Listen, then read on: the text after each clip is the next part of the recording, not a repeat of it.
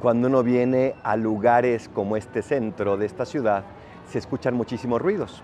Hoy, el sexto domingo de Pascua, la antífona dice, con voz de júbilo anúncienlo, que se oiga.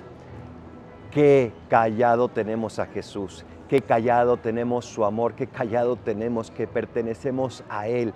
Con voz de júbilo anúncienlo, que se oiga. Pascua la invitación a que este mensaje se oiga en el mundo entero que no se susurre, sino que se grite desde las azoteas, que se pronuncie que Jesús ha vencido, que se haga que este mensaje retiemble en todos los rincones de la tierra.